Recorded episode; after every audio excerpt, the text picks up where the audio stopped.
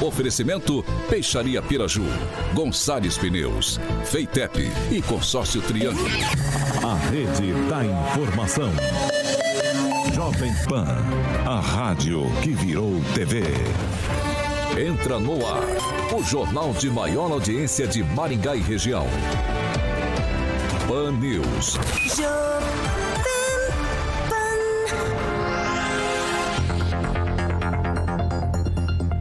Alô, alô, muito boa noite a você que nos acompanha aqui pela Rádio Jovem Pan Maringá, Dial 101.3. Sempre uma satisfação para mim pegar carona com você aí, Maringá afora, toda a região. Cobertura gigantesca da Jovem Pan Maringá. Aqui, 4 milhões de ouvintes em toda a região, em todo o Paraná. A gente segue com você até às 7 horas da noite. Convido você para participar com a gente também pelas nossas redes sociais.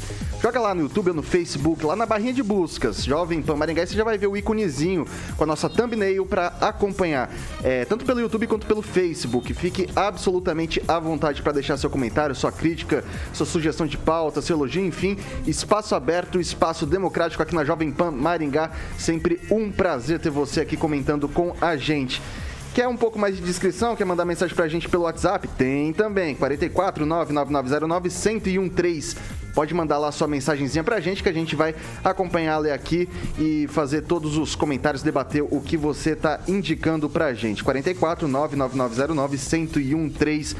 E claro, agora eu dou aquele alôzinho para a bancada mais bonita, competente e irreverente do Rádio Maringaense. Ângelo Rigon, muito boa noite. Boa noite, bom retorno aqui à bancada.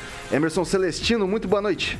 Boa noite, Vitor. Boa noite, bancada. Hoje perdemos dois visionários, né? Cada um na sua área, mas duas pessoas que pensavam à frente da, da nossa a maioria. E hoje, 25 dia, né? Ouvir é tarefa de quem ama.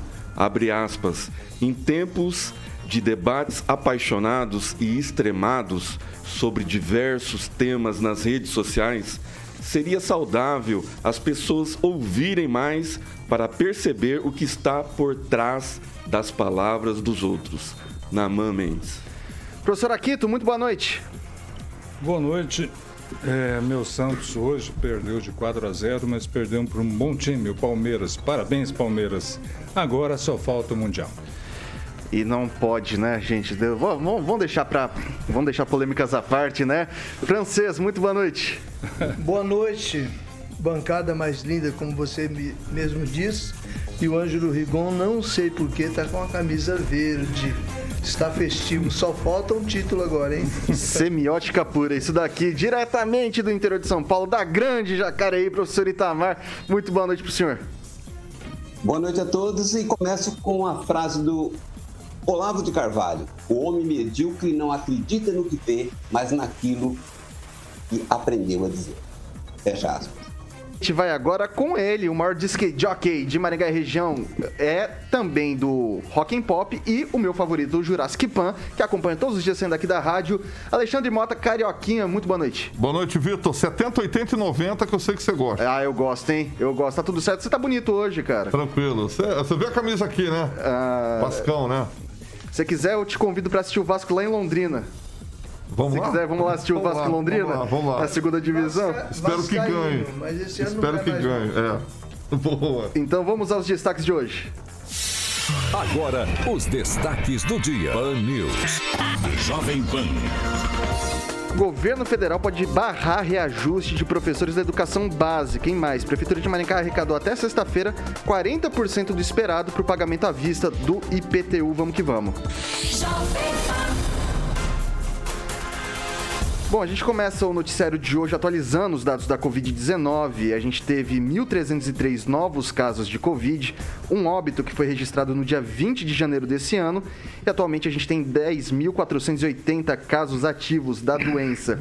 Ocupação de leitos de enfermaria está em 100%, na verdade, muito mais de 100%, tem 30 leitos disponíveis ali para 64 ocupações e a gente está com 86,67% de ocupação nos leitos Covid UTI adulto. São 26 pessoas internadas para 30 leitos disponíveis.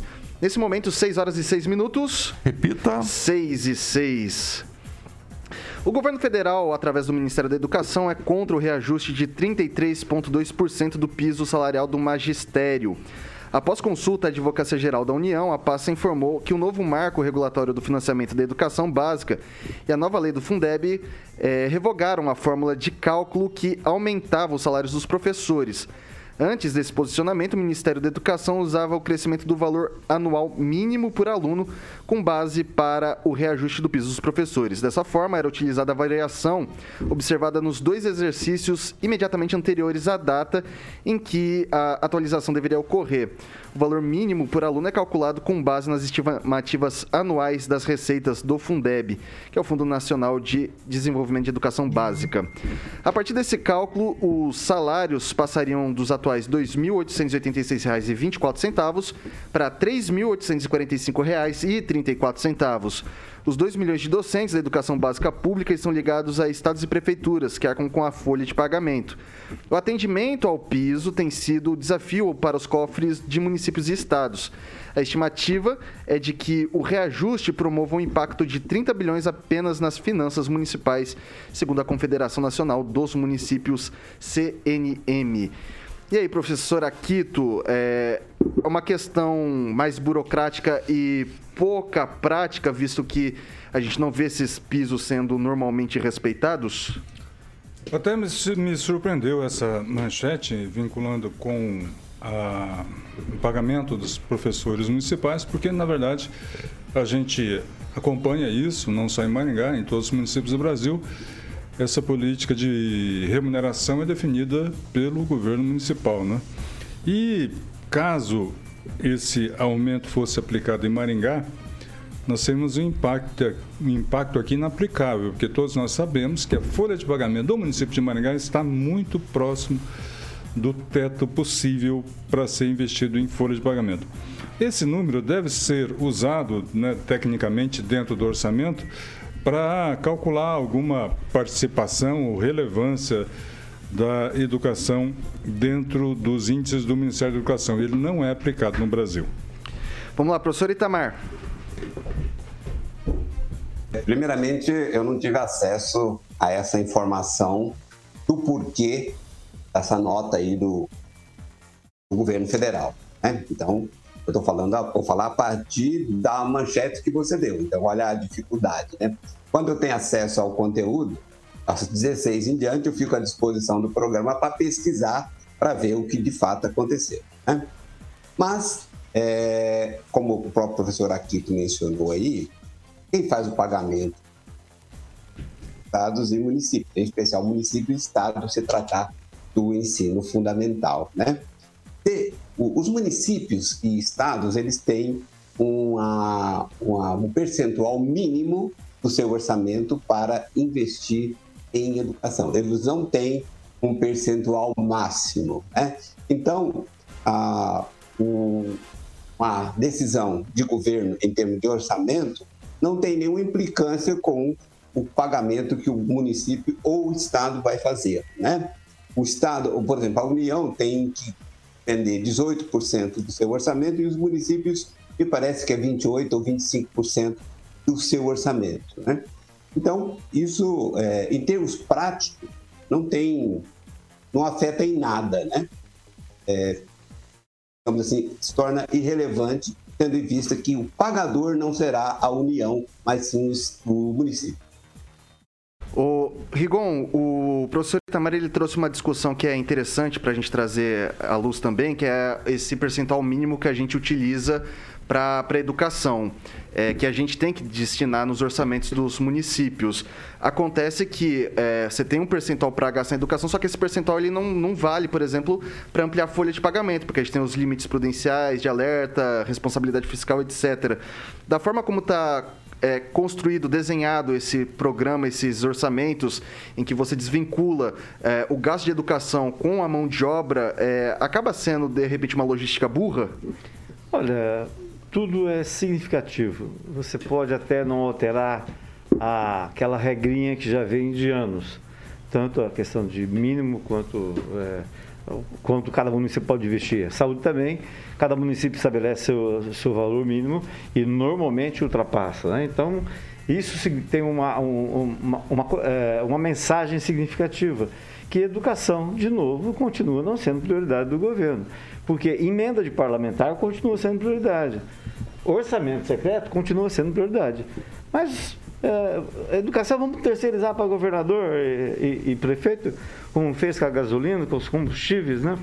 Hoje eu estou até investigando a compra de tratores, da mesma forma que aconteceu com o dinheiro do orçamento secreto lá para o Nordeste. Você fala em, você pensa no Nordeste, no Norte, Nordeste, sempre não é na sua região, mas também os indicativos, os indícios são de que houve é, superfaturamento na compra de tratores. Então, me parece que essa é a mensagem, o que é prioridade para o governo e o que não é. Vamos lá, é, francês, você concorda com o Rigon? Não, eu vou por outro caminho a folha de pagamento de cada prefeitura, na folha de pagamento de cada prefeitura, a mais pesada, que tem mais maior número de funcionários, é a da Secretaria de Educação. Isso pesa muito no orçamento municipal. E cá entre nós, um, um, um piso mínimo de 3.845,34% para, um para os professores municipais de todo o Brasil seria um sonho, né? E o que se fala é que nós investimos muito em é, educação superior lá em cima, no acabamento, e pouco no início. Que a gente precisa ter muito mais qualidade no início, capacitar mais os professores.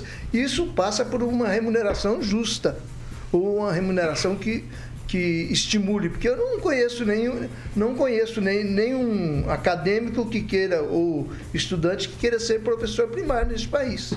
Então, a coisa se encaminha, inclusive, a que a gente possa ter até judicialização com a recusa de prefeitos que vão ver que o caixa deles vai estourar. E aí, Celestino?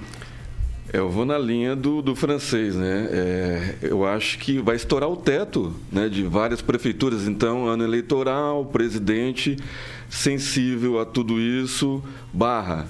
É, os professores estão no direito deles, mas os investimentos na área de educação foram enormes no, durante a pandemia e no governo Bolsonaro, inclusive em estrutura.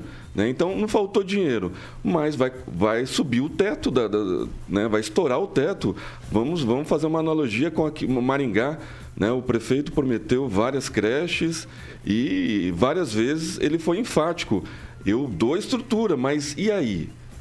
Vai estourar o teto. A, a educação não, não, não, aguenta mais. Né? É o limite de gastos do município, vai estourar. Então, eu acho que o, o presidente está sendo sensível aos prefeitos. Nesse momento de pandemia, eu acho que não teve nenhum. Eu não me lembro até agora, nem o, o judiciário pediu um aumento nesses valores, né? nesse piso.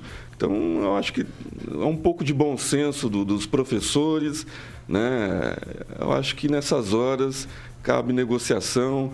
Eu acho que tem que conversar com a Associação dos, dos Prefeitos para ver o que dá para fazer de reajuste no, no, no, piso salarial. Eu vou. O professor Itamar pediu a palavra novamente, eu vou mandar para ele, mas eu vou pegar um gancho também nessa fala do Celestino para jogar para o professor Itamar. É, essa questão de investir muito em estrutura e pouco em pessoal, de repente, é, é, eu gosto de sempre fazer analogia. Imagina que você tem um restaurante lindo, maravilhoso, mas você não paga bem o garçom, você não paga bem o chefe, você não paga bem o caixa, você não paga bem ninguém. E daí, é porque o restaurante é bonito que a gente vai ter um bom serviço que vai ser aplicado. Se você não paga bem esses funcionários, acaba tendo saindo para concorrência. Acontece algo desse gênero, né? E aí, professor, como é que fica essa situação? Muita estrutura e pouco investimento em pessoal. Bom, primeiramente, só para confirmar um dado que eu havia passado, o mínimo os municípios têm que investir em educação, estados e municípios têm que investir é 25% do seu orçamento. Não é pouco a grana, não é pouco dinheiro, é muito dinheiro, sim. É, a analogia que você faz aí é porque dá a impressão que as escolas estão bonitas e os professores estão mal pagos. Os professores podem até não estar recebendo aquilo que gostariam, é o que mereciam, mas é, as escolas não estão bonitas. Agora, nessa questão em particular, é, eu tenho uma visão bastante diferente do demais, então, do senso comum. Né? Eu acho que no Brasil investe proporcionalmente muito em educação. Mais verba para a educação, eu não acredito que seja a solução. Precisa de uma outra escola, uma escola que de fato ensina e não uma escola que está voltada para a destruição de valores. Então, pegando a sua analogia, Vitor, seria um restaurante que não é bonito, ele é feio também, em que os garçons estão lá para derrubar comida no chão e não para servir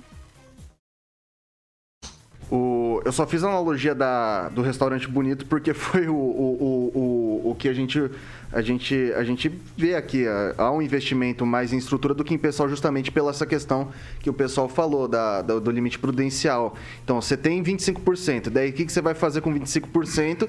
Não dá para construir porque não tem dinheiro para contratar. O que, que a gente vai fazer? Bom, vamos reformar a escola, vamos comprar equipamento, vamos comprar notebook, kit de robótica, dá para fazer bastante coisa, é, mas não dá para contratar. Foi por isso essa analogia, só para deixar registrado. É, a, a saída do prefeito de Maringá foi comprar vagas né, em colégios particulares, porque não, é, não estoura o limite da educação.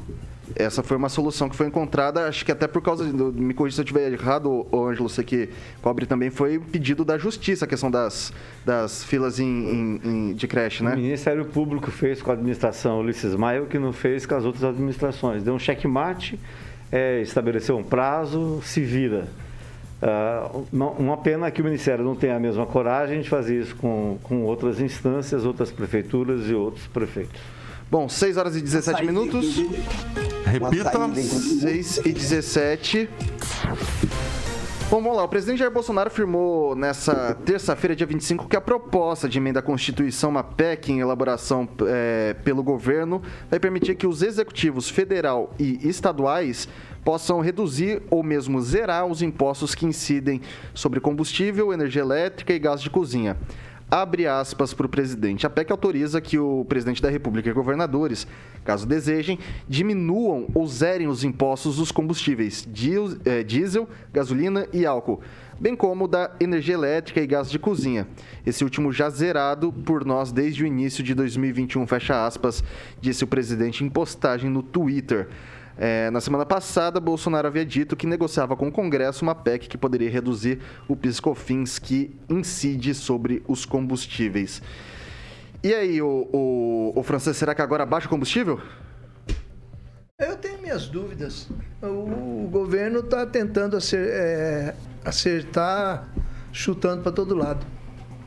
É, eu não tenho visto nada assim, porque eu sou consumidor final. Eu vejo ali na, no bico ali da mangueira, ali no posto de gasolina, né? E vejo também no supermercado, vejo também nos custos, na, na influência do preço dos combustíveis sobre essa inflação superior a 10%.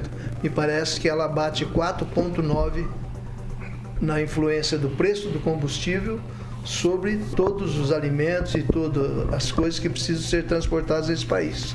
É a tentativa de, de acerto, são muitos erros, não sei se essa dolarização é boa, é ruim. Vamos aí, vamos pulando por aí até e os populistas vão apresentando propostas que não levam a lugar nenhum e, o povo sofrendo. Mas não é só no Brasil. Até os Estados Unidos o combustível está caro. E aí, Celestino? É, a inflação né, pegou o mundo todo durante a pandemia, né, o, o preço dos combustíveis dolarizado, e cabe agora a governadores, a prefeitos, né, a, a governadores é, rever né, os impostos cobrados, porque cada um tirar um pouco, né? O presidente zerou o gás de cozinha, né? Desde terça-feira, alguns estados já estão, inclusive, pagando 100% do gás de cozinha, que é combustível também. Muita gente não, não se atenta a isso, né? que incide também na inflação. Então, assim, eu acho que são sete estados, ou oito, se eu não me engano, que zeraram. Né? Então, quem está no programa vai receber 100% de gás de cozinha. Isso já é uma ajuda, mais os 400 reais que estão recebendo do Auxílio Brasil, que é o antigo Bolsa Família, criado pelo PSDB, que era 194 11 milhões à margem da pobreza, né, que foram descobertos por esse governo. Fora, e, e, aí entra o roubo do, do petrolão que o governo Bolsonaro está pagando com o nosso dinheiro, porque não existe dinheiro público, existe dinheiro do contribuinte. Né? Então, assim, nós estamos pagando o roubo né, feito lá atrás né? Ah, os mensalões e tudo. Então o governo Bolsonaro está tentando de todas as formas é, a, abaixar a alíquota do, do preço okay. do combustível. E aí cabe ao Congresso também fazer a sua parte, aos governadores. Vamos lá, professor Itamar. Olha, eu acho a medida muito boa, né? Tendo em vista que redução de impostos é sempre algo maravilhoso. Então, reduzir impostos é sempre muito bom. E depois, os governantes têm dificuldades em recompor essa margem. Então, isso é importante. Agora, temos que saber também, temos que ter clareza que a alta nos preços dos combustíveis se deu em nível internacional e é, de um modo geral, a alta, inclusive no transporte. Né? Um container saía da Ásia, chegava, por exemplo, nos Estados Unidos, por 2.500, 3 mil dólares. Agora, chega a cobrar 25 até 28 mil dólares por esse transporte. Aplica isso também ao deslocamento de petróleo, né, dos barris de petróleo. Então, o mundo está sofrendo um processo inflacionário. E o petróleo é um commodity, né, que tem um preço variável no mundo todo.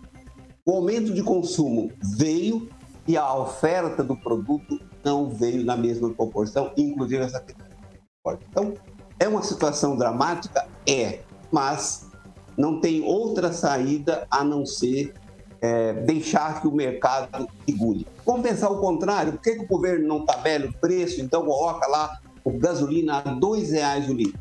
O que, que vai acontecer? Um estrangulamento, não só da petroleira, mas as filas dos postos, porque será um preço abaixo do custo.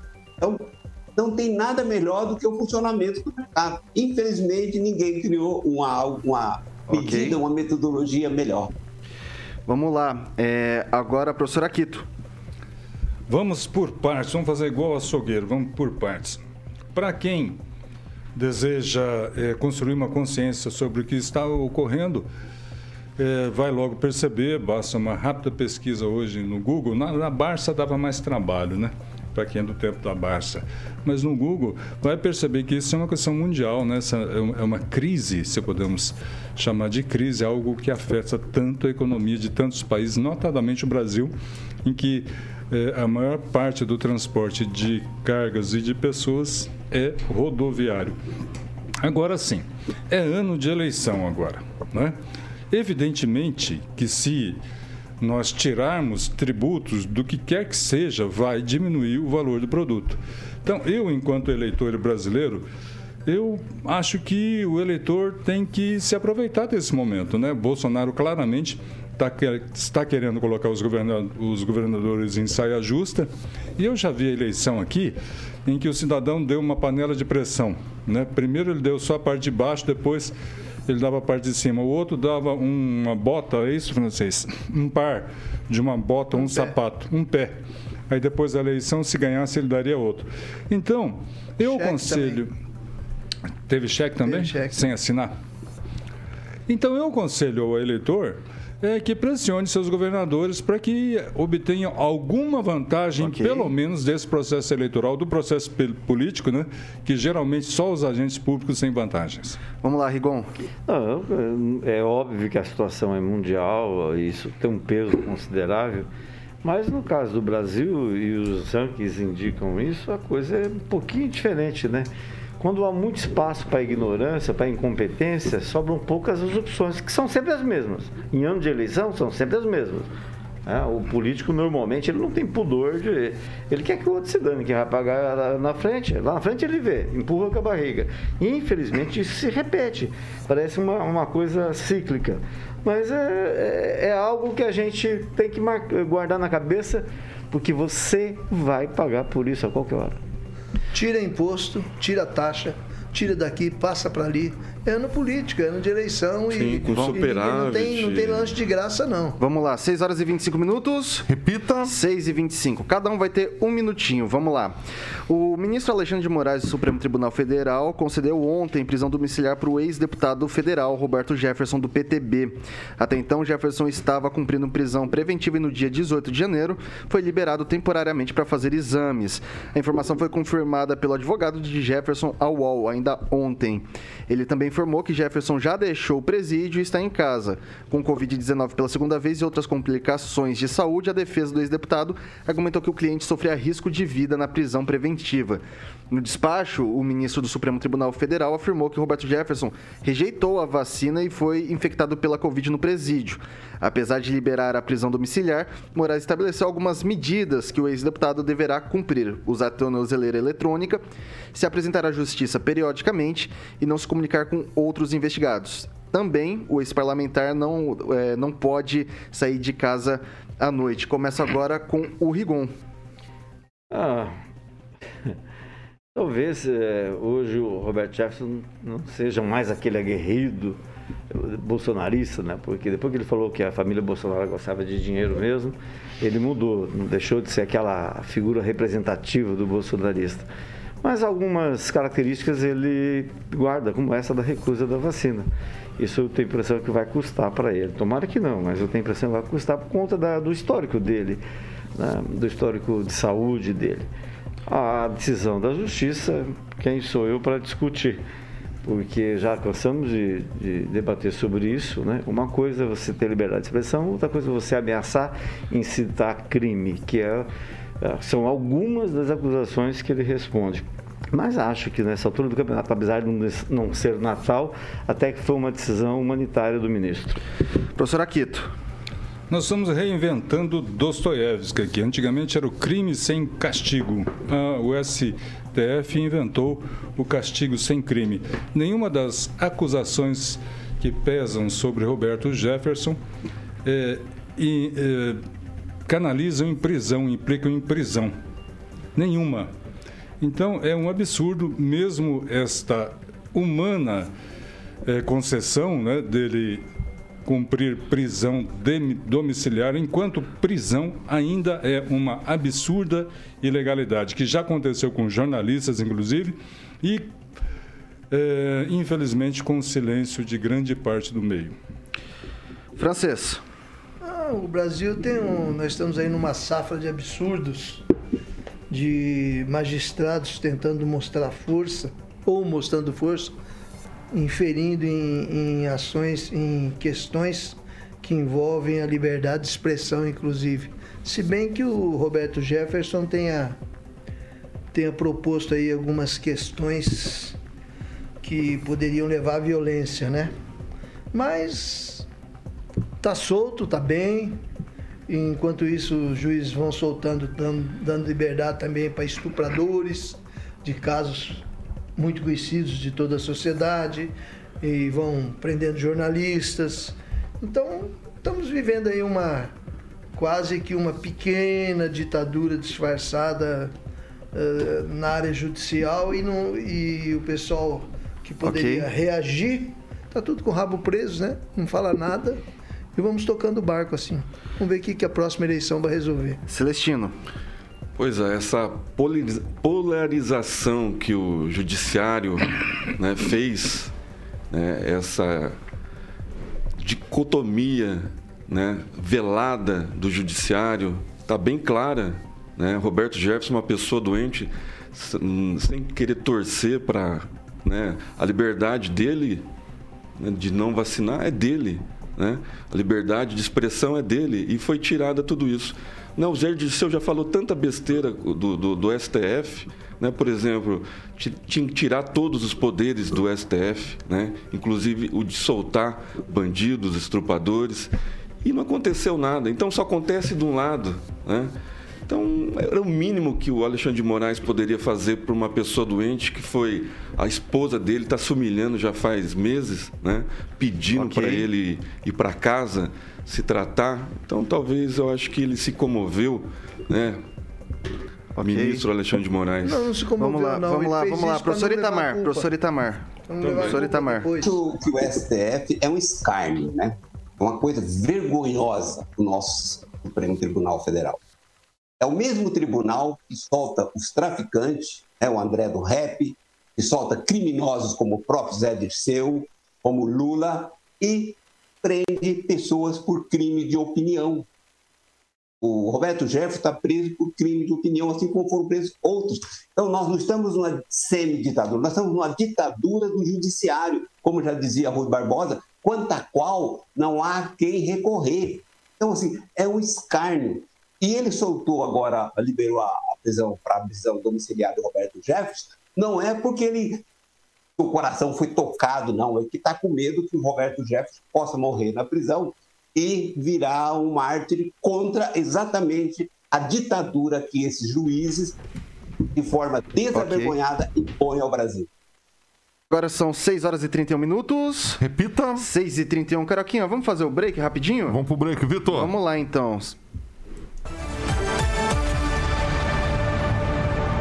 Pan News. Oferecimento. Peixaria Piraju. Avenida Colombo, 5030. Peixaria Piraju. Fone 3029 4041. Gonçalves Pneus. Avenida Brasil, 5681. Próxima Praça do Peladão. Fone 3122 2200. Feitep. Vestibular agendado. Inscrições abertas. Consórcio Triângulo, 38 anos, realizando sonhos. Fone 3344 1515. A Piraju completa. Estamos de volta aqui pelas redes sociais do Pan News 18 horas, aqui pela Jovem Pan Maringá. E você é sempre nosso convidado a participar com a gente aqui pelas nossas redes sociais, tanto pelo YouTube quanto pelo Facebook. Você que deixa seu comentário sempre, vai deixando mais, deixa seu like sempre, se inscreva no nosso canal, é, assina o sininho para receber as notificações. Se tiver com vergonha de mandar é, mensagem por ali, manda pelo nosso WhatsApp 44999091013. Sempre um prazer ler seu comentário por aqui. E aí, Celestino, o que, que você destaca de comentário aí pra gente hoje? Primeiro eu queria mandar os parabéns para dois corintianos, dois vereadores que fazem no mesmo dia, o Maninho e o Alex Chave, o líder do governo. É, líder do governo, Ulisses Maia. É, o Newton Souza, né, depois que o Lula virou santo, todo mundo é agora. Ricardo Antunes, um abraço. Daniel Silveira, preso por crime de opinião. Então, o pessoal tá ligado, tá sabendo que só de um lado está sendo preso. Um abraço a todo mundo do chat, dá o like lá e vamos se inscrever na Jovem Pan Maringá. O professor Aquito, quer destacar comentário aí? Internacional, international, temos alguém aí hoje de fora nos acompanhando? É, temos Gebel, lá de Centerville, nos Estados Unidos, um grande abraço. De Apucarana também, cidade alta, aqui no Paraná, Claudemir Tibúrcio. Eu, ontem eu deveria ter citado, já que ele sempre coloca aqui, Apucarana na escuta. E um abraço aí aos amigos Sueli Claro, Rosana Martins, Zezé Costa, Marco Anto, Roberto Codognos. E aí, Rigon, tem, quer mandar um abraço para alguém? Quer mandar... Quero mandar um abraço para Paulo Vital, nosso grande é, espectador, o José Alfredo Ribeiro, e em especial para o Edmundo Albuquerque, que hoje perdeu um amigo, que é o irmão Daniel, que foi presidente da Santa Casa, onde a dona Kézia, a doutora Kézia, trabalhou até se aposentar. E o, o irmão Daniel, só para registrar, Vitor, era uma pessoa muito conhecida, muito querida em Maringá e foi um dos grandes diretores que a Santa Casa teve. Santa Casa que foi uma ideia, uma iniciativa do arcebispo Dom Jaime Luiz Coelho.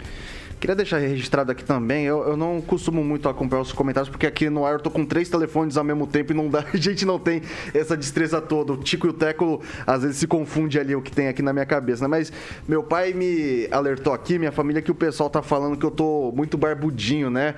É, eu quero destacar que isso é uma maquiagem para mim, porque eu sou muito feio.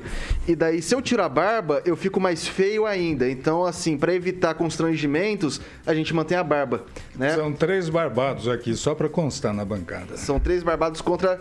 Do... É, hoje o Paulo. Dois de cara Seis, 6 horas e 35 minutos. Repita. 6 e 35. Estamos de volta aqui pelo Dial 101.3 na Jovem Pan Maringá. Isso aqui é o Pan News, 18 horas. A gente segue junto até as até as 7 da noite. A gente segue até as 7 da noite. O que, que foi, Francisco? Eu queria mandar um abraço. Ah, manda lá. Pro Wilson sorvetão lá de Campo Mourão. Para a ex-vereadora Ivete Vargas, de Nova Esperança, que também nos assiste. Para o Cauê Felício, universitário, que também está assistindo. E para o Edivaldo Magro, que está em Cascavel e ontem estava feliz que conheceu a cidade de Mato Rico. Pouca gente aqui conseguiu chegar até lá. Abraço para Edivaldo, que esteve com a gente aí há umas duas semanas, né? Aqui na bancada do Pan News, 18 horas. Bom, vamos lá. A Prefeitura de Maringá arrecadou até a última sexta-feira, dia 21, 52 milhões de reais com pagamentos à vista do IPTU, que é o Imposto Predial e Territorial Urbano.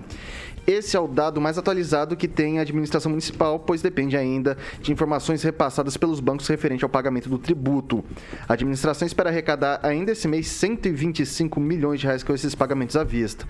O, praga, o prazo para você ter o desconto de 10% acabou nessa terça-feira, dia 25. Para o próximo mês, o desconto para o pagamento à vista é de 7%. Caso o contribuinte faça a quitação do imposto até o dia 10 de fevereiro. O valor total com pagamento de IPTU para o município é de 290 milhões, pelo menos é o que espera a Secretaria de Fazenda da nossa cidade. E aí, Rigon, é, a gente teve um, um. Não vou falar um aumento, mas uma reposição da inflação um pouco mais acentuado, dado o cenário econômico de mais de 9%. Isso reflete no pagamento à vista, de repente? Olha, o maningaense tem por tradição, boa parte dele, pagar à vista. E esse ano, de forma especial, é, você teve lá nove e pouco, como você acabou de falar, de reajuste, na verdade só reposição da inflação. Mas na primeira parcela, se você pagar tudo à vista, você tem 10%. Então você sai ganhando. Né? Botando no papel, sai ganhando. E é o que muita gente fez. A questão é que o IPTU não tem todo aquele peso, o Taguchi é mais é, especialista nessa área do que eu, mas o, o, IPTU não tem aquela, aquele peso todo, mas ajuda no começo do ano, que é onde falta dinheiro para todo mundo, né? E aí, professor Aquito?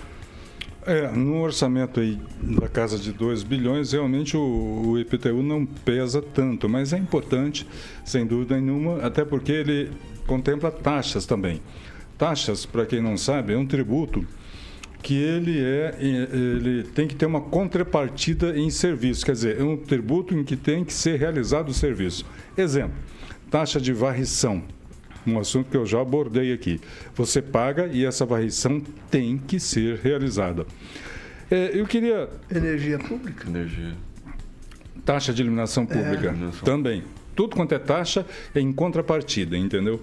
É, eu queria salientar aqui um dado muito interessante. São nós tivemos aí uma arrecadação de 125 milhões de reais. Eu acredito que hajam 140 mil imóveis em Maringá. É? E isso, esse número mostra um dado muito importante. A, a mil reais cada um pelo outro do IPTU, né, a cento, daria 140 milhões, só para a gente fazer um número aproximado. Isso mostra o quê? Né?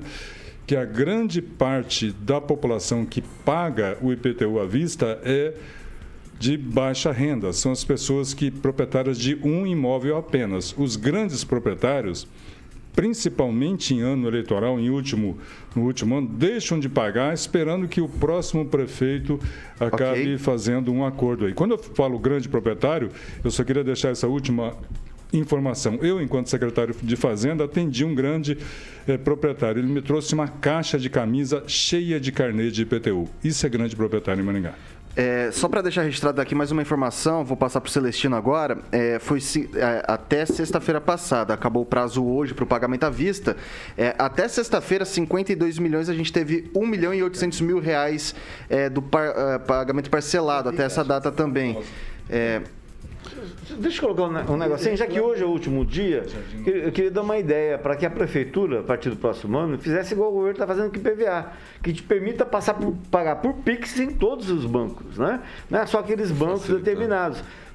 Uma pessoa que não sabia que vence hoje o pagamento à vista com 10%, poderia muito bem entrar lá e fazer o Pix. Vai, vai lá, Celestino. Parece que também vai ter totem, né? Em vários pontos da cidade para. Tem, tem é sim, isso, tem né? sim, tem sim. É, São 20 pontos, 28 totens. Então, seria mais econômico, né? Fazer essa opção por Pix. Eu acho que hoje a maioria das pessoas tem, se não tiver, é só ir no banco cadastrar. Eu acho que totem nesse momento de, de, de com o dinheiro do contribuinte, né, poderia ser usado para outras coisas. Está de parabéns o contribuinte maringaense sempre pagando em dia, né, sempre aumentando a arrecadação do, do, do, do gestor. Eu espero que ele utilize bem esse dinheiro né, no, em, em, coisas essenciais. Né? É, é, óbvio que o nosso professor aqui, Aquito falou que não é o totalitário do, do, do, do IPTU para fazer obras, para fazer outras coisas, mas as taxas, né? A, taxa de iluminação, por exemplo, é, é, é, se arrecada muito, né? E, e o que vem é, muito pouco, por exemplo, na Avenida Tuiuti, que está escuras, e várias partes do centro, do novo centro da cidade. Né? A, a Zona 3, é, a iluminação é péssima na, na Avenida Riachuelo, por okay. exemplo, e vários outros bairros. Francês. O IPTU é muito importante na largada do, do ano de todas as de todas as prefeituras municipais, né? Apesar de, de, do pessoal já começar o ano castigado, né? Com IPTU, IPVA, material escolar e outras coisas que se paga no início de ano, é, o maringaense tem essa tradição e isso é muito importante para o Caixa da Prefeitura, essa tradição de começar o ano e muitos pagando à vista. Este ano, e o pessoal não fechou a contabilidade ainda, eu acredito que muito menos que nos anos anteriores, por causa devido à crise que está instalada aí, certo? Mas é interessante esse aspecto aqui destacado pelo professor Aquito, com relação aos pequenos pagadores, né? As pessoas humildes são as que mais mais cumprem os seus deveres, enquanto os, os grandões eles chegam lá com caixa esperando o refis. E, a, e prefeito não deve fazer refis, que refis é uma injustiça com os, pagamentos, os pagadores pontuais. Mas existe ainda uma, uma reclamaçãozinha aí. Tem gente reclamando, eu vi, de que antes, não sei quando, o desconto de começo de ano chegava a 15%, né? É, mas isso daí eu vou até. E agora chegou a 10%. Isso aí é um cálculo que é fácil de fazer, ele é indexado junto com a taxa Selic, porque na verdade o que eles fazem? Ele pega o dinheiro que é pago à vista e deixa o dinheiro rendendo. Então esse cálculo é baseado com a taxa Selic. Teve um, um, um, algo desse gênero quando teve uma queda muito acentuada da, da, da, da Selic e foi diminuindo assim bastante consideravelmente o valor do desconto, porque o dinheiro necessariamente rende menos. Então, é por isso que esta, o, o valor do desconto ele é necessariamente é, relacionado com o valor do, da taxa Selic, por conseguinte, as questões de investimento de capital. Vamos passar agora para o professor Itamar. Bom, é interessante né, observar que os mais pobres pagam primeiro, né? E por que, que eles pagam primeiro? É aí que está o ponto essencial. Pobreza é um negócio didático. Né? O pobre sabe que ele tem 10% de desconto, se ele tiver condições de arcar com o pagamento agora, ele não vai ter um outro rendimento para aplicar esse dinheiro que vai dar esse resultado. Então, isso vai, digamos assim, desmonta até aquele argumento né, que tem que tirar o dinheiro do pobre, do trabalhador, como o caso do FGTS, para colocar numa conta, porque ele não sabe cuidar do dinheiro dele. Geralmente ele sabe cuidar do dinheiro dele sim, né? Faz besteira? Também faz, como todo mundo faz, mas digamos assim, a dificuldade de manter as suas contas em dia faz com que ele, no início do ano, opte por pagar adiantado. E aí, a prefe... para a prefeitura é muito bem-vindo o dinheiro e para quem está pagando também ele evita as prestações ao longo do ano. É bom para todo mundo. Vamos lá, vou repassar para o francês, só vou fazer aqui a título de comparação também, o francês, que se o pessoal pegasse para deixar rendendo esse dinheiro hoje, se você colocasse num CDI, é, talvez não rendesse esse valor todo, que tal, é, hoje dos, dos investimentos conservadores é talvez um dos mais rentáveis. Então, assim, é vantajoso ter os 10% de desconto do que deixar o dinheiro rendendo, por exemplo. Vai lá. Eu acredito, mas as pessoas que pagam, a maior parte das pessoas que pagam à vista não estão levando isso em conta, não. Eu acho que é, esse pagamento de imposto que caracteriza Maringá de imposto à vista, principalmente pelas pessoas mais pobres, isso é um termômetro da, é, inclusive que chega a popularizar a popularidade do prefeito porque significa satisfação do cidadão com relação aos serviços públicos da cidade, e administração pública. Eu acho que é uma aprovação do prefeito. Vamos lá, 6 horas e 45 minutos. Repita. 6 e 45. A Universidade Estadual de Maringá deve retornar às atividades presenciais na próxima segunda-feira, dia 31, após parecer favorável do CEP, o Conselho de Ensino, Pesquisa e Extensão da instituição. As normas estabelecidas estarão em resolução que será publicado pela Secretaria dos Colegiados Superiores durante essa semana. Portanto, as aulas continuam na modalidade remota, com 100% da presencial somente na semana que vem.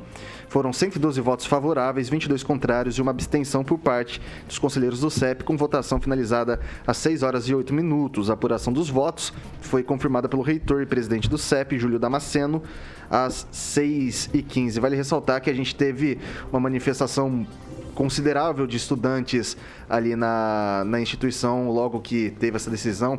Ficou dois, três dias. E daí me causa estranheza. Depois de dois, três dias, vai lá, cancela tudo para dali uma semana voltar tudo de novo. E a gente não teve, pelo menos, não vi mudanças do cenário epidemiológico pelo menos do que está expresso no boletim Covid.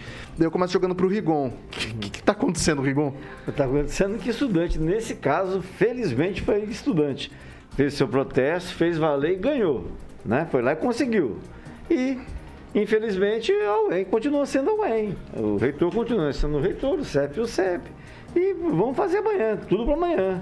E para quem, quem tem pressa? É realmente algo que não dá para entender, mas é um lado bom, o, o lado da, dos estudantes terem vencido. O ideal não é isso. O ideal seria que a coisa fosse mais rápida, o pessoal estivesse voltando lá, já hoje, né? Porque tanto professor quanto aluno quer estudar. Ah, o pessoal que não quer, que gosta de empurrar com a barriga, que, que pensa em resolver amanhã, que pensa em criar dificuldade para depois na frente sair como herói, esse pessoal não está nem aí para paçoca, não, não, não, tem pressa alguma. E aí, francês? O Rigon, hum. é, a reitoria concordou e, e foi derrotada pelos estudantes, mas ela está meio puxada na força, né? Porque é, continua vigorando um tipo de, de modus operandi em greve, em movimentos da UEM. A reunião é na terça, você vai, vai, vai fazer a próxima reunião na sexta, aí a discussão na outra terça, depois na outra sexta, sempre a postergação danada, né? E veja bem, eles vão voltar às aulas, não é para as aulas deste ano, não. São das aulas do segundo semestre do ano passado, gente. E o pessoal está postergando dias de aula. É, é absurdo. Vamos lá. É, segundo semestre do ano passado. Professor Itamar, a gente tem, só, só desculpa, eu quero aproveitar que o senhor estava na instituição. E assim, o é, que, que aconteceria se, por exemplo, há 10 anos eu chegasse para o senhor e falasse assim: ó, você vai ter uma turma que vai ficar, assim, a, a em tiro pronto, assim, do nada. Você vai ter uma turma que vai ficar dois anos em ensino remoto e é do ensino presencial. O que, que, você diria para mim se eu falasse algo desse gênero para você há dois, três anos atrás? Que os estudantes iam brigar para a retomada do ensino presencial? Olha, na universidade você pode esperar tudo e também nada. Né? É, a mobilização que se teve dessa vez, mobilização dos estudantes, vale lembrar que não são os estudantes da camiseta vermelha com o Che Guevara. Esses são os estudantes que, do outro lado, teve inclusive um protesto dos estudantes da cabelezeta vermelha contra o protesto. Né? Não saiu quase na mídia, mas teve esse protesto também. E os estudantes pressionaram, e o, no caso do CEP, a decisão do Conselho de Ensino e Pesquisa, foi coerente com o que tinha sido aprovado lá atrás. O reitor é que vacilou quando ele suspendeu as aulas presenciais temendo pressão, é isso que dá uma reitoria fraca. E depois, quando veio a pressão do outro lado, ele convocou o Conselho de Ensino e Pesquisa e o Conselho decidiu. Então, no Conselho de Ensino e Pesquisa, assim que é aprovada a votação, e a votação é, ela é na hora ali, né? não, não, é, não é voto eletrônico, é na hora, é, já entra em vigor aquilo se o reitor não vetar. O reitor pode vetar também, o reitor vetar, devolve novamente para o Conselho de Ensino e Pesquisa, mais fraco como é o reitor, certamente ele não vai fazer isso. Agora, essa okay. descontinuidade é muito ruim para qualquer curso. Só para corrigir uma questão que o francês colocou, vai terminar, não é o ano letivo de 2021, não. Vai terminar o segundo semestre do ano letivo de 2020. Vestibular para 2021 está marcado. Vamos lá agora, é... professor Aquito. Este caso me lembra um outro caso e ambos me preocupam.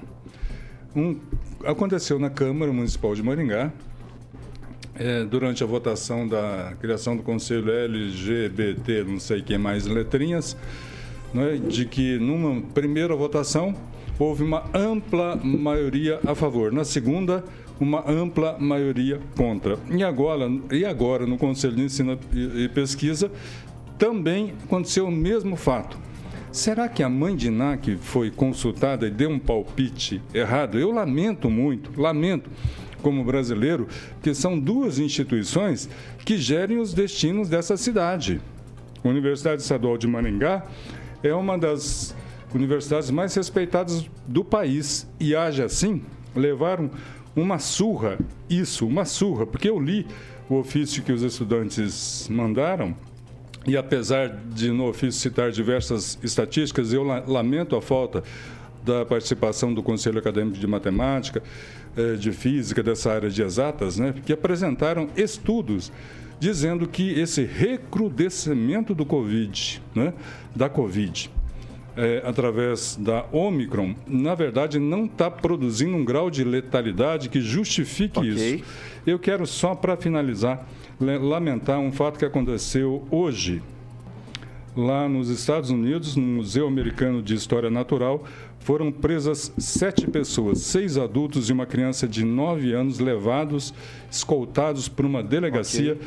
porque fizeram um ato de entrar no museu que estava exigindo a o passaporte de vacinação e eles fizeram um ato contra isso. O movimento okay. anti-vax nos Estados Unidos é forte. Ok, vamos lá, Celestino. É, é, primeiro, muda, é, o assunto anterior, é a assessoria de comunicação da prefeitura entrar no chat da, da Jovem Pan, tem bastante sugestão lá para o IPTU. A reitoria, é, que ganha mais de dois dígitos aí, que não foi aberto, que ninguém sabe, né? Eu acho que eles estão empurrando com a barriga, né? Desde 2021, com os altos salários. Já, já estão cansados, né? Os doutores da UEM já estão cansados. E o reitor colocou em dúvida o passaporte vacinal, né? Nessa dicotomia dele aí, inclusive com protesto que agora o professor Itamar acabou de falar, que não saiu na mídia em nenhum momento. Ninguém tem essa essa imagem, essa foto, né? Então o professor está bem mais informado que a gente aqui em Maringá. É, essa dicotomia que o, o, o reitor colocou na cabeça do maringaense sobre a vacinação, porque exigiu a vacinação para se matricular em 2022.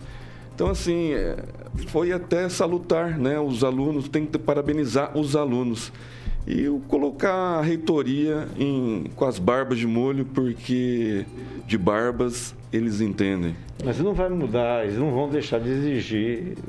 Não, não o que né? tudo indica, não. não. pelo menos na, ali, na, é, ali, ali, na, ali na decisão não tem nada disso. Pelo menos não vi. Pode uhum. ter passado, mas eu não lembro de ter visto a revogação nesse sentido. Só antes, francês, deixa eu passar para o professor Itamar, que ele tinha levantado o dedinho já há algum tempinho aqui. Pode falar, professor. Dedão, enorme. Só para concluir, o CEP foi coerente. O CEP não mudou de opinião. Ele já tinha aprovado lá atrás a aula presencial. Quem suspendeu foi o reitor. Então, quem passou carão não foi o conselho. Quem passou carão foi o reitor. Ângelo Rigon, boa noite, obrigado pela participação. Boa noite, um abraço a todos e até amanhã. Emerson Celestino, boa noite, obrigado. É, eu queria registrar então o falecimento do, do Pedro Granado, visionário imobiliarista, e do professor Olavo de Carvalho, né, que deixou um legado aí e salvou muita gente da da, das trevas, porque ele era um cristão salvador de almas. Francês, questão, boa noite, obrigado. Por questão de justiça e de lembrança, eu gostaria de é, deplorar e dar meus pêsames à família do Pedro Granado Martins, porque ele é uma pessoa que é o típico maringaense. Ele chegou em Maringá como uma pessoa bem comum e cresceu com a okay. cidade e a cidade cresceu com ele. Seria injusto se a gente não registrasse isso com muito pesar. Ok, professor Aquito, boa noite, obrigado. Boa noite e até amanhã. Professor Itamar, obrigado, boa noite, até amanhã. Boa noite a todos e só registrar né, a participação na, como ouvinte do programa da Vivian Patriota aí de Maringá. Inclusive mandou uma declaração emocionada sobre a minha participação no Pan News. Muito obrigado, Vivian. Carioquinha, Carioquinha, Alexandre Mota, muito boa noite, obrigado, até amanhã, obrigado meu velho. você, Vitão. Amanhã, meio da semana, quarta-feira. É, hoje tem Phil Collins, tem Boston Gang, para quem gosta dos anos 80 com aquela Quem Take My Eyes Off You, que é um clássico, que inclusive saiu no CD da Jovem Pan, os clássicos da Pan. Uhum. O primeiro CD. Aí tem isso no primeiro bloco, mas aí eu tenho George Michael, Bee Gees, e aí vai. Quem tem My Eyes Off You, falou? Aham. Uhum. Frank Valley, Frank Valley. Frank Valley, O que, que, você vai, que, que do, tocar aí do, do Bee Gees? Você sabe do, me dizer? É, a, a clássica Stay Alive, né? Clássica. Ah, clássico. clássico. clássico. Clássico. Maravilha, Jovem Pan Maringá, rádio que virou TV, tem cobertura e alcance para 4 milhões de ouvintes. Muito obrigado, te espero amanhã novamente às 6 da tarde, amanhã às 7 com o Paulo Caetano Pan News, 7 da manhã. Valeu, falou.